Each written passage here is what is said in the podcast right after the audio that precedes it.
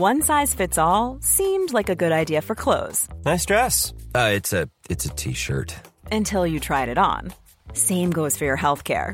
That's why United Healthcare offers a variety of flexible, budget friendly coverage for medical, vision, dental, and more. So, whether you're between jobs, coming off a parent's plan, or even missed open enrollment, you can find the plan that fits you best. Find out more about United Healthcare coverage at uh1.com. That's uh1.com. Heraldo Podcast, un lugar para tus oídos. Hoy, en primera plana, ¿crees que los gaseros tienen razón al protestar por el nuevo precio del gas LP? Esto es Primera Plana de El Heraldo de México.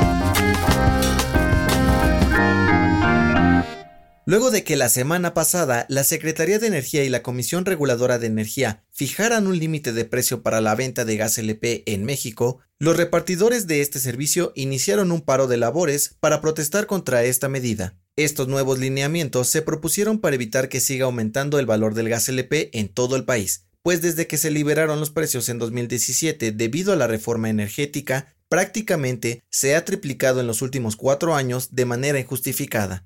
Ante esto, los gaseros dejaron de vender combustible en la Ciudad de México, Estado de México, Veracruz, Tlaxcala, Hidalgo y Puebla, pero podría expandirse a más estados y prolongarse por tiempo indefinido si no reciben respuesta por parte de las autoridades, además de que 400 empresas preparan un amparo colectivo para anular las nuevas tarifas. En entrevista exclusiva para el Heraldo de México, el vocero del gremio gasero nacional dijo que este paro de labores afectará al 45% de los habitantes del Valle de México, por lo que buscan llegar a un acuerdo para hacer el menor daño posible. También dijo que la reducción de precios del gas LP pone en riesgo de quiebra al menos al 60% de los distribuidores, sobre todo aquellas que son empresas pequeñas y familiares, además de que ya dejó sin trabajo a 16.000 empleados y dejaron fuera de circulación cerca de 8.000 pipas. Con información de Adrián Arias.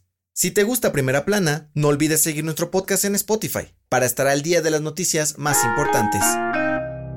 Del próximo 15 de agosto al 14 de septiembre se llevará a cabo la segunda etapa de vacunación para jóvenes de 18 a 39 años en 32 municipios fronterizos con Estados Unidos. De acuerdo con la secretaria de Seguridad y Protección Ciudadana, Rosa Isela Rodríguez, se distribuirán más de 1.300.000 vacunas y comenzarán en Sonora, para después seguir con Chihuahua, Coahuila, Nuevo León y Tamaulipas. Cabe recordar que en 13 municipios de Baja California y Sonora se aplicó la vacuna Janssen de Johnson Johnson, de una sola dosis, por lo cual no será necesaria una segunda aplicación. La funcionaria también dijo que llevarán una reserva del 5% del total de las vacunas a cada estado para aplicar la primera dosis a quien no se haya vacunado, con información de Paris Salazar.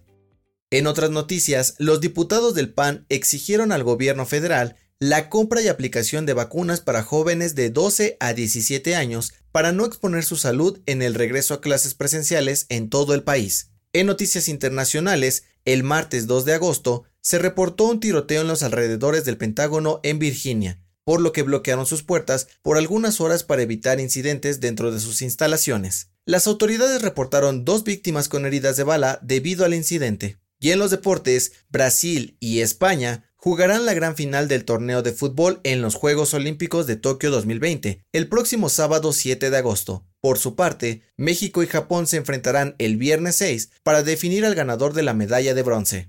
El dato que cambiará tu día. Comenzar el día con una taza de café es uno de los pequeños placeres de la vida y además ayuda a mejorar tu salud. De acuerdo con los científicos de la Universidad de Cambridge, tomar entre 2 y 3 tazas de café al día ayuda a disminuir el riesgo de desarrollar cáncer, además de que reduce las probabilidades de sufrir un derrame cerebral y diabetes. Esto fue Primera Plana, un podcast de El Heraldo de México. Encuentra nuestra Primera Plana en el periódico impreso, página web y ahora en podcast.